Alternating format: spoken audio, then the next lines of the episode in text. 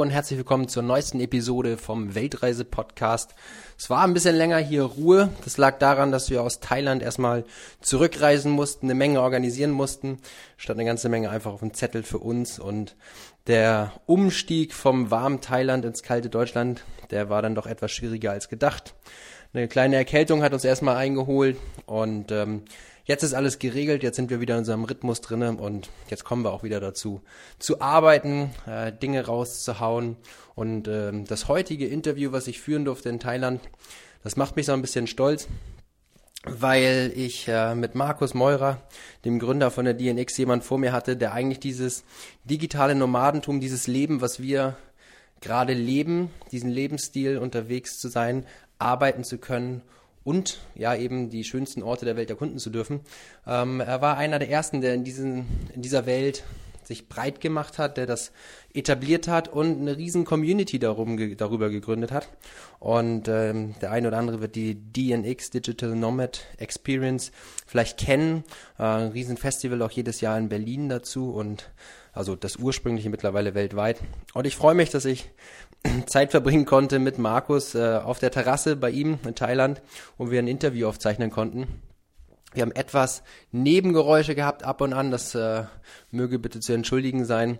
Aber ähm, wer mal erfahren möchte, warum Markus auch schon mal im Gefängnis gesessen hat, warum er Live Life to the Max als seine Lebensparole ausgibt und was es mit der DNX eigentlich auf sich hat, der sollte diese Episode unbedingt äh, reinhören. Und jetzt geht's nach dem Intro dann auch sofort los. Viel Spaß mit dem heutigen Interview.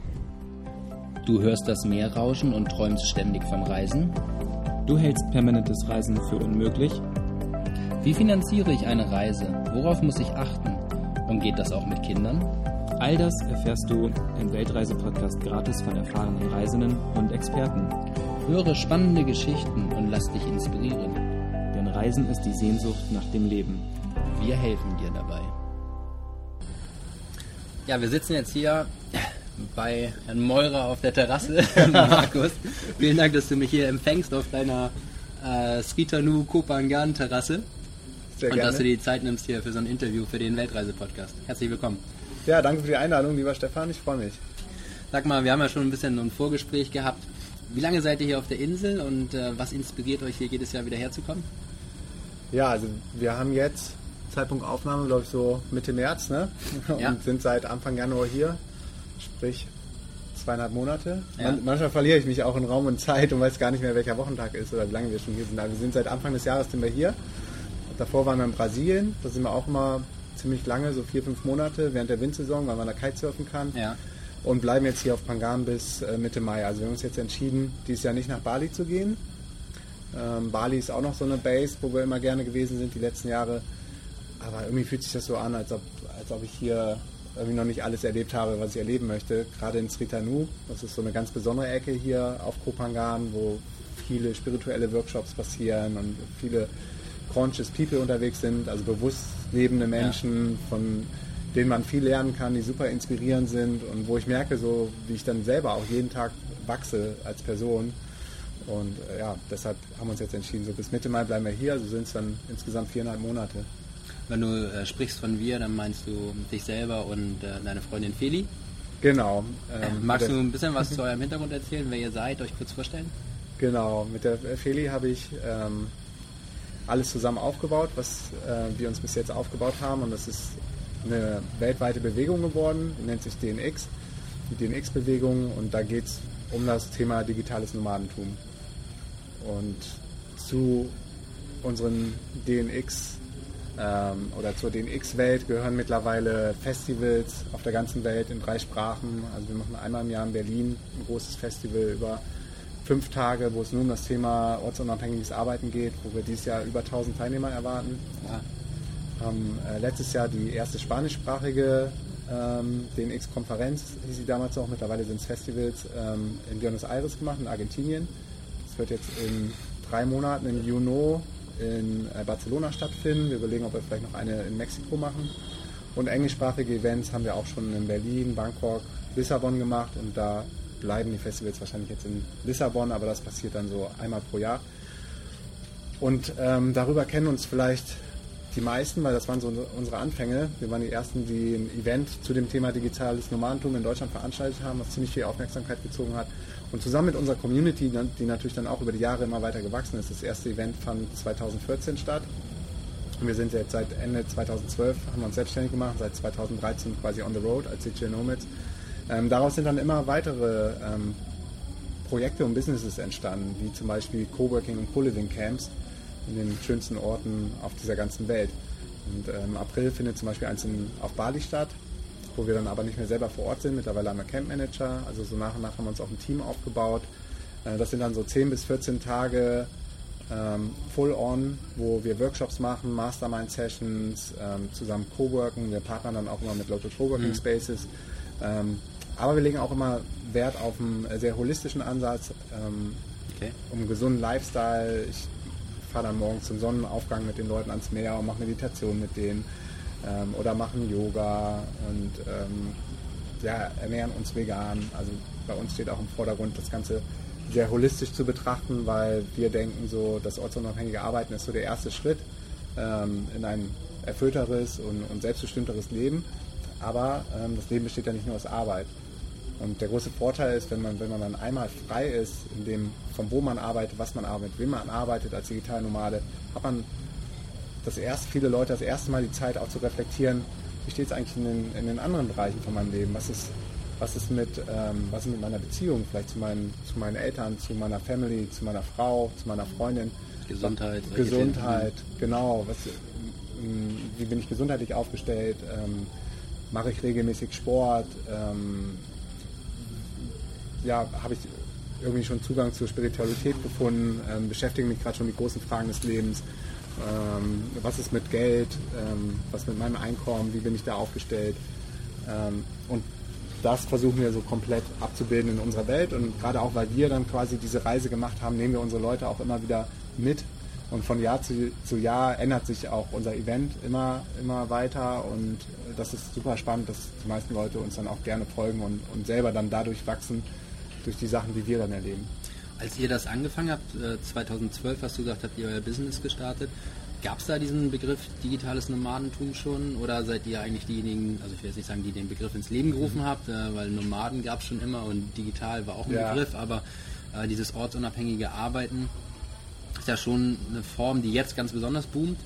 Ähm, damals DNX stand, glaube ich, für Digi äh, digitales Nomaden äh, was war es am Anfang? Jetzt heißt es Experience und damals ähm, also das X Expo damals, ne? Genau, genau so war das. Genau, ähm, weil es ja eine Konferenz war am Anfang. Genau. Ja, und ähm, gerade zum Begriff, das ist ganz witzig, dass du fragst. Ähm, es gab den Begriff, aber der war, der war total verbrannt. Inwiefern? Ähm, 2007 kam For Our Workweek raus von Tim Ferriss, ja. quasi die Bibel für viele ja, digitale Nomaden, ortsunabhängige Unternehmer. Pflichtlektüre würde ich fast Pflichtlektüre sagen. und es hat natürlich dann auch viel Demand getriggert bei den Leuten, die wollten auch gerne dann von überall arbeiten und sich ein passives Einkommen aufbauen, was ähm, in der Realität gar nicht so leicht ist, sich aufzubauen. Also man braucht da wirklich Jahre. Für. Oder fast nie passiv ist. Ne? Ja, es, am Ende des Tages ist es auch nie, nie wirklich passiv. Ähm, aber was es damals dann schon gab, waren äh, viele geschickte Internet-Marketer, mhm. die ähm, Landing-Pages gebaut haben, so One-Pager und den Leuten quasi wirklich den Dream verkauft haben. Und haben gesagt, kauf diesen Online-Kurs für 497 Euro oder Dollar mhm. und, und du wirst äh, das 4-Hour-Workweek-Leben leben können, als digitaler Nomade. Ja. Und weil das alles ohne Substanz gewesen ist. Ähm, war es dann schnell negativ behaftet? War es dann sehr schnell sehr negativ behaftet, dieser ganze Begriff. Und lustigerweise, als wir die ersten Speaker für unsere Events ähm, dann äh, holen wollten, gerade auch international, 2015 äh, haben wir die erste DNX Global gemacht, ähm, gab es viele Speaker, die, die Nomads waren und unsere Lifestyle gelebt haben, haben gesagt, ah, mit dem Begriff komme ich nicht ganz klar. Ja. Ich, will damit nicht, äh, konfrontiert nicht, werden, nicht zusammengebracht werden. Genau, verbunden werden. Und wir haben uns aber bewusst auf diesen Begriff gesetzt und haben gesagt, es gibt eigentlich keinen besseren Begriff, als diesen Lifestyle zu beschreiben. Weil wir sind nomadisch unterwegs und, und wir arbeiten digital. Ja. Und deshalb war so die große Herausforderung, ähm, dass wir gesagt haben, so wir hauchen diesen Begriff ähm, ja, Nachhaltigkeit ein und, und äh, Transparenz und Authentizität und wollten, wollten ja gerne mit unseren Connect, äh, mit den Leuten auch auf den Live-Events connecten und in den ja. Spiegel gucken können und, und wir sind ja greifbar für die Menschen. Und deshalb haben wir uns da bewusst draufgesetzt und haben gesagt, ähm, wir nennen das alles äh, digitales Nomadentum und auch die Konferenz so. und äh, versuchen, diesen, diesem Griff wieder ein positives Image einzuhauchen. Und das hat, glaube ich, äh, relativ gut funktioniert, so dass wir dann auch gesehen haben, dass die Speaker, die am Anfang so ein bisschen bisschen ähm, zögerlich waren. Zögerlich waren, gerade auch mit dem Griff umzugehen, jetzt nach und nach dann ihre Webseiten auch wieder geändert haben und gesagt haben, DJ Nomad sind äh, so und so viele Jahren und okay. auch jetzt jeder irgendwie auf dieser DJ Nomad-Welle reitet. Naja, man sieht es auch in euren Followerzahlen, äh, die Gruppen und was ihr da habt, die Seiten, ja schon ein paar tausend Leute, die dem Ganzen da folgen. Aber sag mal, 2012 äh, hat das angefangen. Was habt ihr denn vorher gemacht? Hattet ihr einen ganz normalen Job oder ähm, vielleicht magst du dein Leben oder euer Leben vorher mal ein bisschen mhm. beschreiben, dass die Leute. Ich finde es immer so spannend.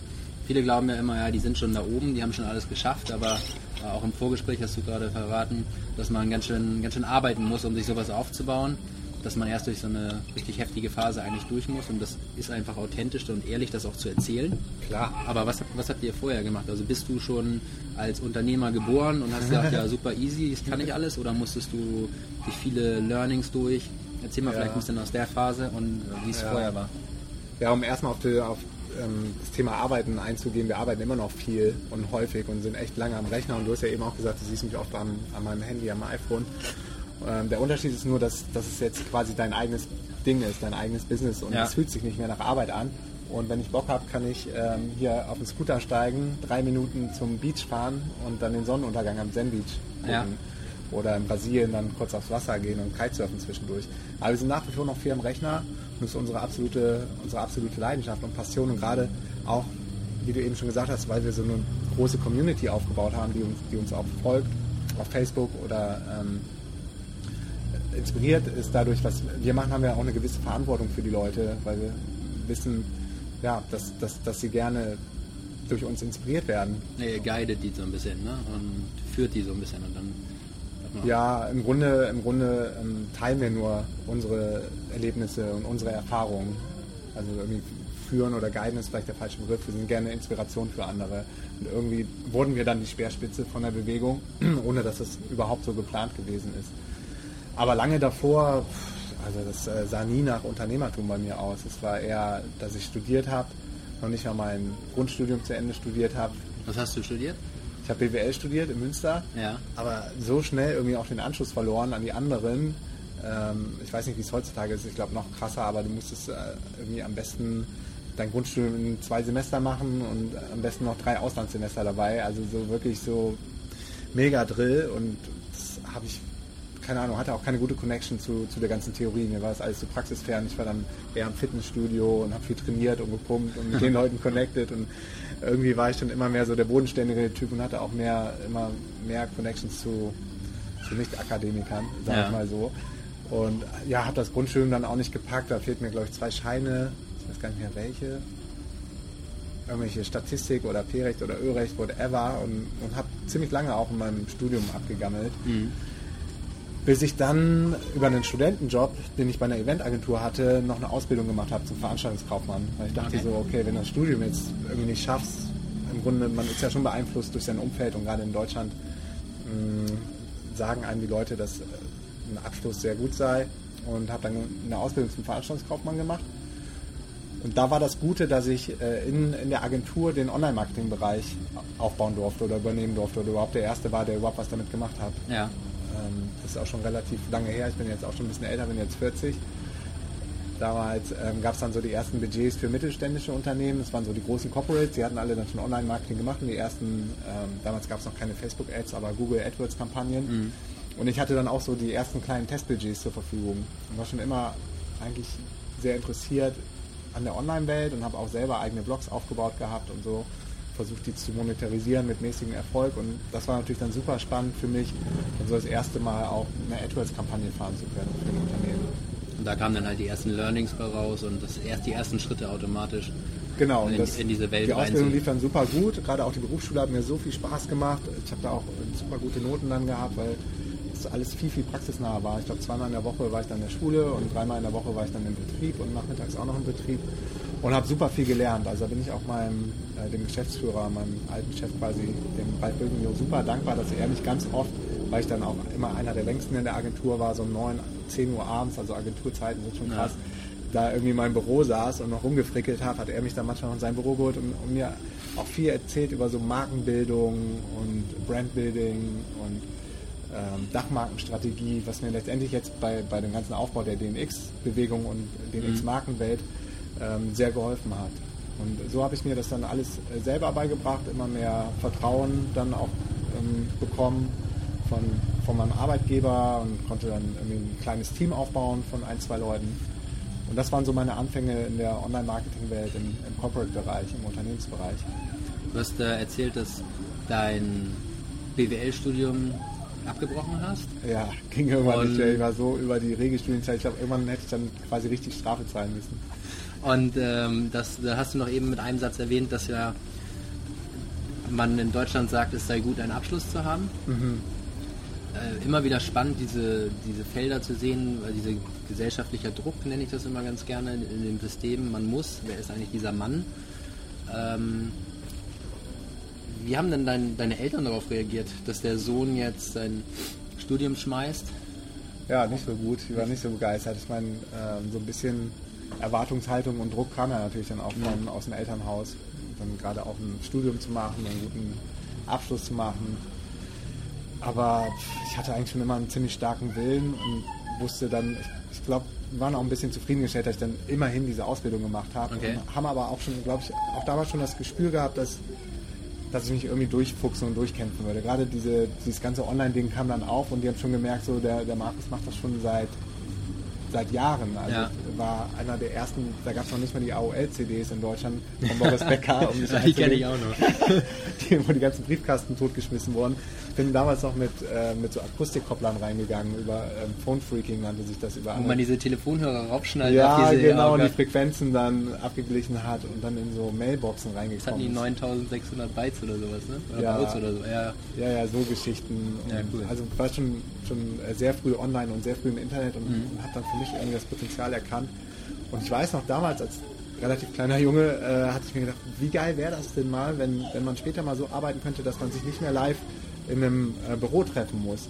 Bei meinen ersten Studentenjobs, da gab es noch, ja, jeder hat noch geraucht auf der Arbeit und stundenlang telefoniert und mhm. ich fand das alles so ineffizient und auch irgendwie so, so bedrück, bedrückend die Atmosphäre in den Büros und dachte, wie cool wäre das denn, wenn man sich keine Briefe mehr schreiben muss, keine Faxe mehr schicken, sondern per E-Mail, da kam gerade die E-Mail auf. Ja. So weit konnte damals echt noch keiner denken, kann man sich jetzt nicht vorstellen, mhm. dass man über E-Mails Business gemacht hat. Jetzt ja. macht man ja ganz andere Sachen noch online und, und kann richtig heftige Businesses aufbauen. Ja. Aber das war damals schon meine Vision und ähm, von daher war ich eigentlich auch immer guter Dinge, dass ich ja, dass das irgendwie genau mein Weg ist und so ist dann auch gekommen. Das heißt, deine Eltern haben auch an der Stelle gemerkt, okay, der Junge geht irgendwo seinen Weg, ähm, das, das kriegt er schon hin und die waren dann äh, wahrscheinlich am Anfang ein bisschen skeptisch, als du dein Studium ja. da hingeworfen hast, aber was denken sie heute, wenn sie so sehen, wow, ja, ich ähm, muss sagen, mein, mein Vater ist äh, früh gestorben, als ich Abi okay. gemacht habe. Es war dann nur noch meine Mutter. Und irgendwann war sie auch zu schwach, mich quasi, quasi äh, wirklich dann mit Druck in irgendeine Richtung zu, zu schieben. Ja. Sodass ich dann irgendwann meinen eigenen Weg gegangen bin. Und erstmal hatte sie dann aber auch ähm, Angst. Ich meine, die machen das ja nur aus Liebe, ne? Ja. Und, und, die Generation von unseren Eltern ist ja auch noch anders groß geworden. Und da steht ja das Thema Sicherheit ganz, ganz, ganz, ganz, oben. Ja. Und für, für die Generation von unseren Eltern ist ein, ein fester Job ein unbefristeter Arbeitsvertrag, den hat es sogar gekündigt. Das war irgendwie das, das Schlimmste für ja. sie, wie, wie, man sowas machen konnte. Äh, wobei man auf der anderen Seite äh, aus betriebsbedingten Gründen ja trotzdem jederzeit ja. quasi auf die Straße gesetzt wird. Bietet ja eigentlich keine Sicherheit, aber fürs Gefühl. Ne? Fürs Gefühl, genau. Und das war natürlich dann auch erstmal ein kleiner Schock, als ich gesagt habe, wir machen uns selbstständig und ich habe meinen Job gekündigt. Es ist mal wieder an der Zeit, eine Unterbrechung herbeizuführen. Und zwar möchte ich an dieser Stelle eine kurze Werbung machen. Und äh, ich unterbreche meinen Podcast wirklich nur sehr, sehr selten, wenn es um, um Werbung geht. Und das liegt einfach daran, dass ich eigentlich meinen Podcast nicht äh, monetarisiere und da großartiges Geld rausziehen will, sondern einfach gratis einen Mehrwert für die Leute rausgeben möchte. Und äh, nur wenn wirklich also was ist, wo ich glaube, das hat auch einen einen absoluten Mehrwert für euch, dann ähm, haue ich das raus. Und zwar ist hier folgendes. Ihr wisst vielleicht, dass unsere eigene Reise damals mit einem Kongress angefangen hat. Also wir haben keinen gemacht, aber Katrin hat so dieses ganze ähm, online-businessmäßig verfolgt. Da gab es dann damals so einen Mütterkongress und ähm, Beziehung statt Erziehungskongress. Und so fing das bei uns an, dass wir mit diesen ganzen Internet-Sachen, ähm, wie man da Geld verdient, ähm, wie man sich dort bilden kann, wie wir auf alternative Leute getroffen sind. Da fing das bei uns an. Das waren die ersten Berührungspunkte. Und seitdem haben wir eigentlich immer so diese ganze Kongressszene ein bisschen im Auge behalten. Das ist dann sehr ausgeartet. Es gab sehr viele Kongresse. Und ähm, es war auch gar nicht mehr möglich, alle zu konsumieren. Jeder Kongress selber, wenn man ihn dann nicht live mitverfolgt hat, hat dann am Ende ja alleine schon für sich so knapp 150 bis 300 Euro gekostet.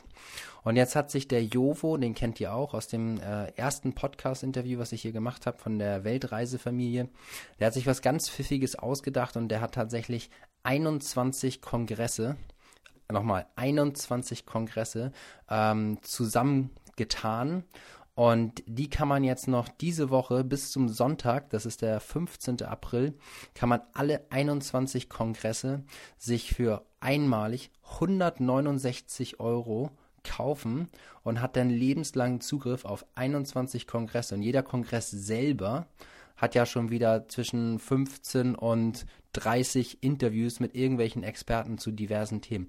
Ich gebe euch mal ein paar Inspirationen. Das Ding eine Vermögensakademie ist dabei. Es geht um authentisch im Business. Be yourself, start to shine. NLP, das ist also ähm, neurolinguistisches Programmieren, das ist also ähm, Persönlichkeitsentwicklung. Vegan für Einsteiger, finanzielle Fülle, alles zum Thema ähm, finanzielle Freiheit. Selbstoptimierungskongress, wie man noch leistungsfähiger wird. Da gibt's Kinder sind Friedenssymposium, das hatten wir auch von der Katharina Walter, das ist damit drin. Äh, Business Mindset Kongress, Aufstellung, wer sich für Familienaufstellung interessiert.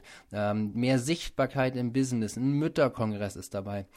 Ähm, Kommunikation im Fluss-Kongress, Well-Aging-Kongress für die Leute, die vielleicht auch schon ein bisschen älter sind, Familien-Weltreise-Kongress von Juve und, und, noch viele weitere. Also es ist wirklich enorm. Wenn man die alle einzeln gekauft hätte, hätte das Ganze über zweieinhalbtausend Euro gekostet.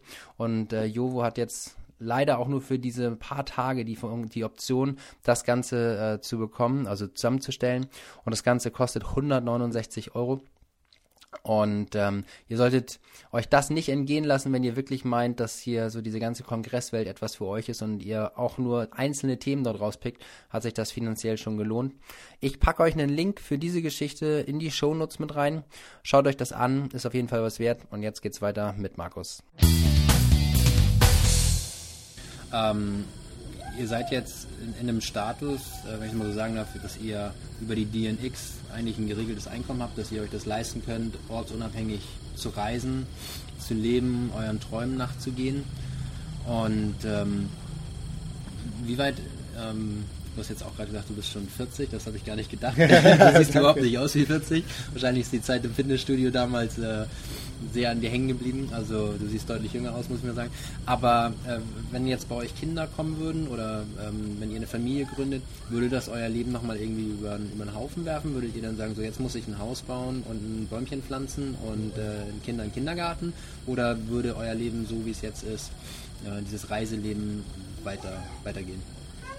Ja, also grundsätzlich würde sich wahrscheinlich nicht so viel ändern. Also wir würden auf keinen Fall zurück nach Deutschland gehen, uns da wieder anmelden, mhm. die Kinder in die Schule stecken und ein Haus bauen, vielleicht noch Kredit aufnehmen für die Doppelhaushälfte.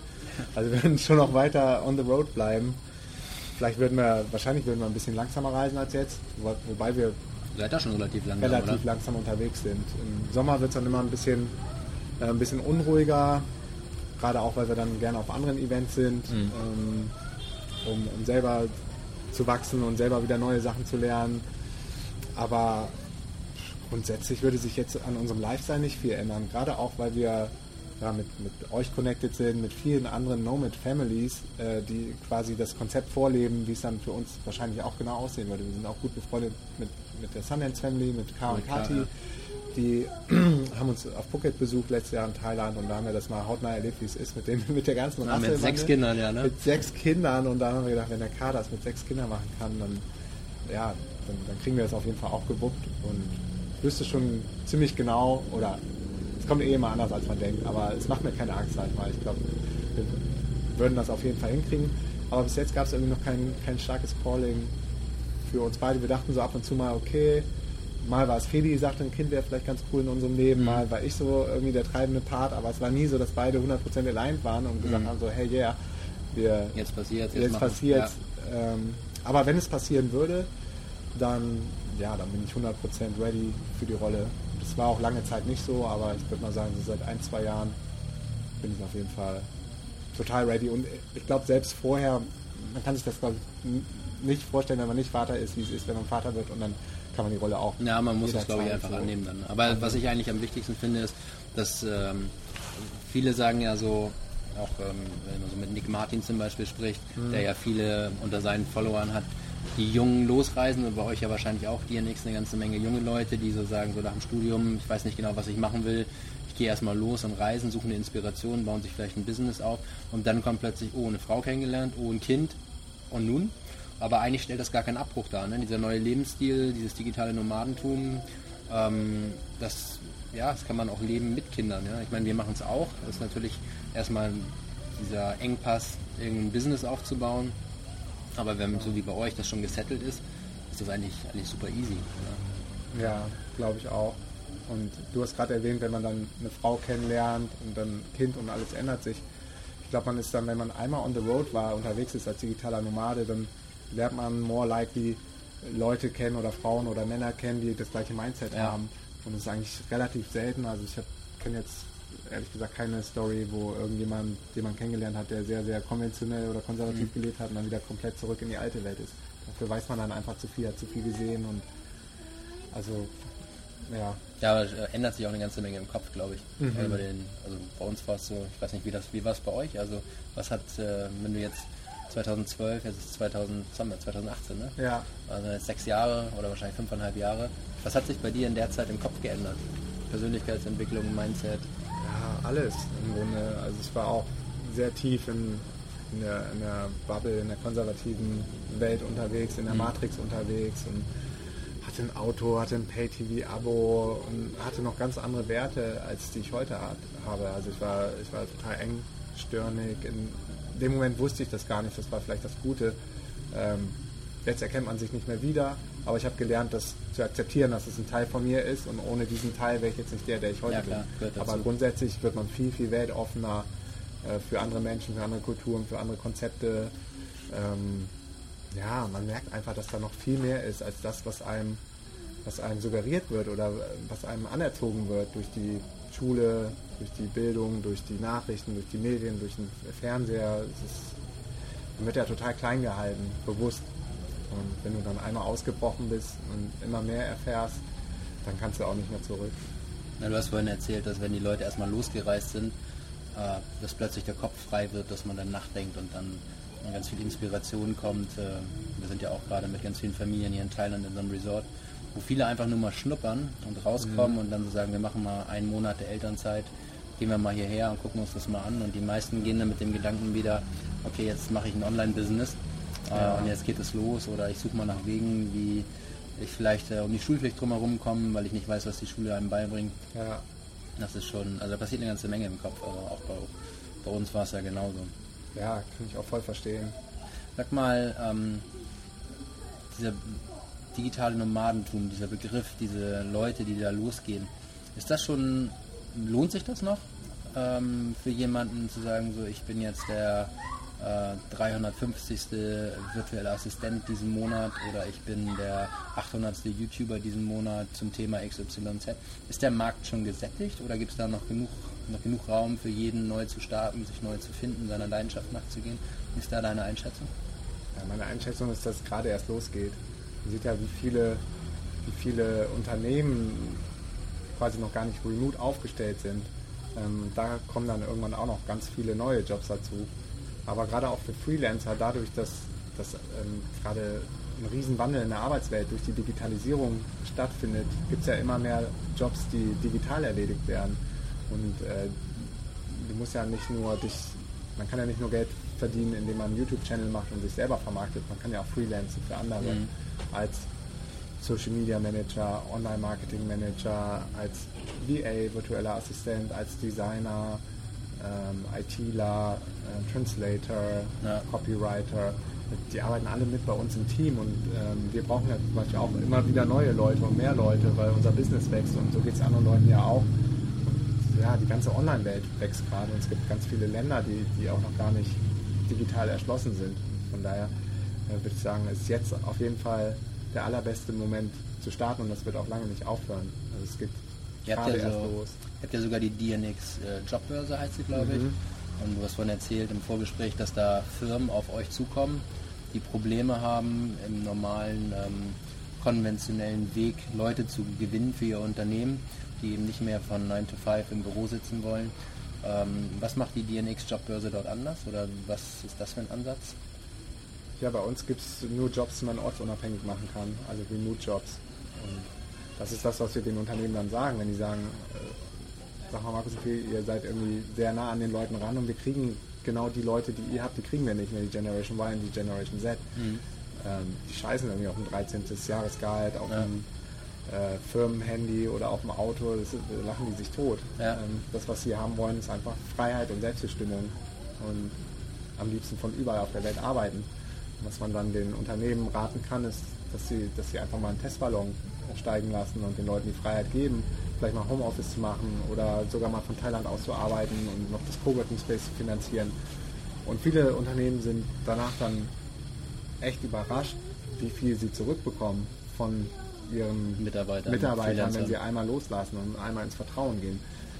Weil die Leute bei uns in der Community sind einfach super motiviert, die sind super, super willig, ähm, ortsunabhängig zu arbeiten und wenn denen einmal die Chance gegeben wird, auch diesen Lifestyle weiterführen zu können. Und von daher ähm, ist eigentlich garantiert, dass, dass Firmen viel, viel mehr zurückbekommen als das, was sie erwarten. Ich kenne viele Nomads, die overdelivern und ihre Timelines dann viel, viel besser und früher einhalten, als wenn es vielleicht im Büro gewesen wäre, wo man ja. dann noch diese FaceTime hat, wo man ganz oft, ich kenne es ja noch von mir, einfach nur vom Rechner sitzt, weil man da äh, sitzen muss. Im ja. Grunde hat man, wenn man wollte, hätte man alles schon geschafft, aber weil man eh so lange bleiben muss, ja, gammelt man den ganzen Tag da irgendwie rum, macht andere Sachen. Am Ende kommt es halt immer genau so hin, wie, ja, wie viel Zeit man zur Verfügung hat. Und das kann es ja nicht sein, das ist ja null effizient.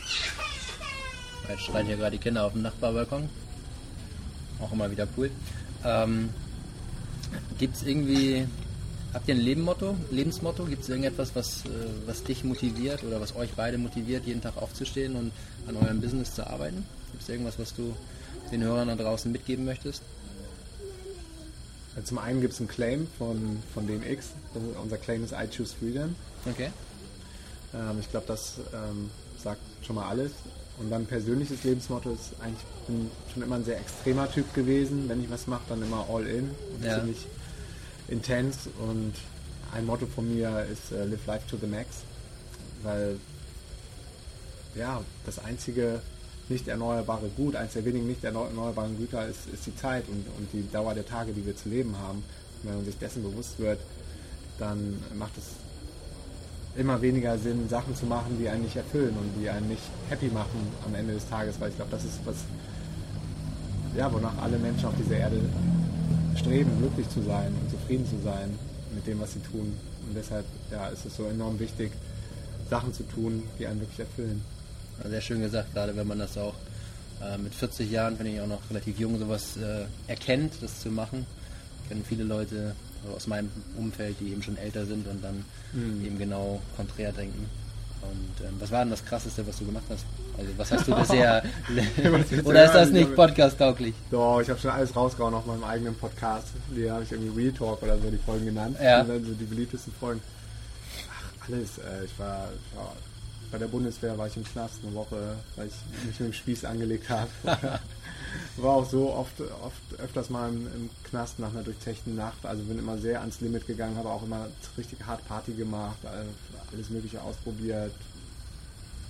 Ja, einfach, einfach äh, das Leben voll ausgekostet. Das Leben voll ausgekostet um jetzt äh, sagen zu können, so ich habe nichts verpasst. Also jetzt habe ich nicht die Gedanken, wie wäre es wohl irgendwie, wenn du da noch mehr Gas gegeben hättest. Ich war schon immer Du hast schon immer Gas gegeben, immer ja. am Limit, ja. Ja, absolut. Ja, cool.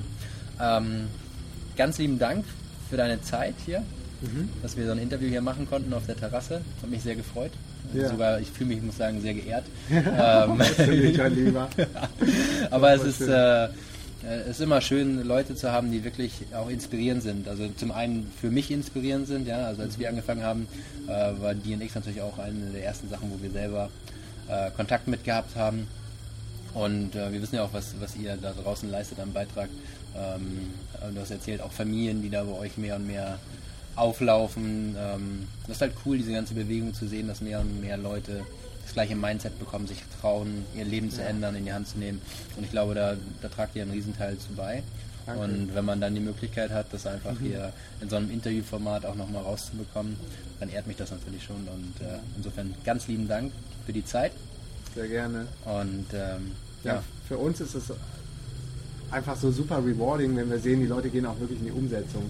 Wir gehen nicht auf unser Event, um irgendwie zwei schöne Tage Entertainment zu haben oder mhm. vier Tage, fünf Tage mittlerweile, sondern wir treffen immer mehr Digital Nomads überall auf der ganzen Welt, die vorher auf unseren Events waren oder schon mal was von uns gehört haben oder gelesen haben oder in der Facebook-Community gewesen sind. Ja. Und die dann jetzt überall zu treffen in, in, den Hotspots dieser Welt oder egal wo, auch an kleinen verlassenen Kite-Stränden gibt es Leute, die uns dann erkennen und ja. das ist so schön. Ähm, und ja, dafür lohnt es sich dann wirklich jeden Tag aufzustehen. Ja, cool. Ich würde sagen, jeder, wer irgendwie Bock hat, äh, noch mehr über uns zu, zu, erfahren oder noch, noch näher auch in, in Kontakt zu Feli und mir zu kommen, wir sind jeden Tag bei uns in der DNX-Community am Start. Das ist eine große Facebook-Gruppe mit mittlerweile über 13.000 Membern. Also ja. die wächst immer weiter und die Stimmung da ist einfach, einfach einmalig. Der Spirit, wie sehr sich da geholfen wird, unterstützt wird und wirklich alles in, auch so die konventionellen Lebensmodelle ähm, in Frage gestellt werden äh, und nicht nur in Frage gestellt werden, sondern auch immer wieder neue Ansätze und smartere Lösungen ja. quasi gemeinsam entwickelt werden. Und das ist einfach nur richtig geil, und wer da Bock drauf hat. Ähm, wir schalten ja, wir können das alles in die, in die Shownotes da genau. alles mit reintun. Auch die, was Sie erwähnt haben, Jobbörse, eure ja. Festivals und sowas alles. Das, Aber die äh, Domain von der ähm, Community ist auf jeden Fall www.dnxcommunity.de. Okay. Ja. Packen wir. und da findet man dann alles weitere. Und ich glaube, es ist einfach super inspirierend, gerade für Leute, die jetzt noch am Anfang stehen äh, in Touch zu kommen und zu lesen, was, woran andere arbeiten und was, was so die täglichen Challenges auch als digitale Nomade sein können, sei es jetzt eine Website oder eine Monetarisierung oder wie kriegt man. Ja, jeder ist ja auf einem anderen Level da jeder ist unterwegs, ja, Level. woanders Support, ja. Oder was mit meiner Wohnung, was mit den Versicherungen, was ist mit den Visas, äh, was sind die besten Hotspots für digitale Nomaden, welche SIM-Cards hole ich mir. Wo kann ich kiten? Wo kann ich kiten? Also alles ist bei uns in der Community am Start. Ja, cool, sehr gut. Ich glaube, ihr habt ja ein riesen Ding geboren dass ihr echt stolz sein könnt. Und ähm, ja, nochmals ganz herzlichen Dank für danke. deine Zeit und äh, genieß die Zeit weiter hier auf Kopangan. Ja, danke, du auch.